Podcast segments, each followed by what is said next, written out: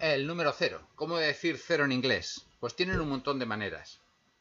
Digamos, la más corriente es decir O, o sea, la letra O. Se suele decir cuando utilizas números de teléfono. Entonces, 304 es 304. Y en casi siempre se, se dice la O.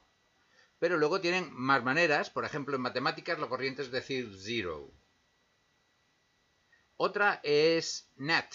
NAT viene a ser algo así como cero patateros. Es un poco despreciativo. ¿Cuánto has trabajado hoy? NAT. Hoy no has hecho nada. También aparece en el juego de Nats and Crosses.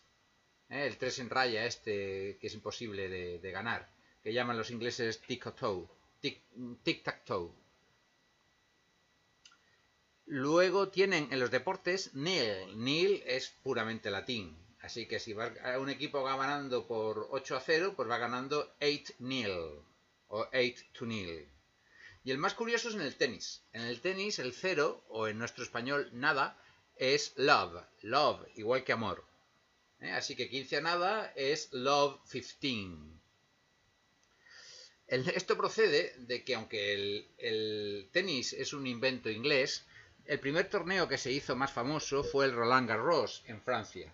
Y los ingleses iban al Roland Garros para luego poder decir que habían visto tenis, los aficionados, en, el Roland Garros en Francia. En aquel momento, claro, no había pantallas digitales.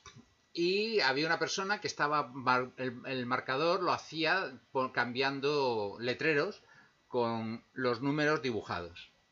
Cuando llegaba a cero, los franceses le llamaban left le oeuf, o sea, el huevo, lef. Y los ingleses que oían a los franceses lef, luego querían decirlo en, en, Inglaterra al estilo de los franceses. Pero claro, como no conocían francés, lo derivaban a lo más parecido en su idioma, que es love. Y al final se quedó, y ahora el nada del cero es igual que amor.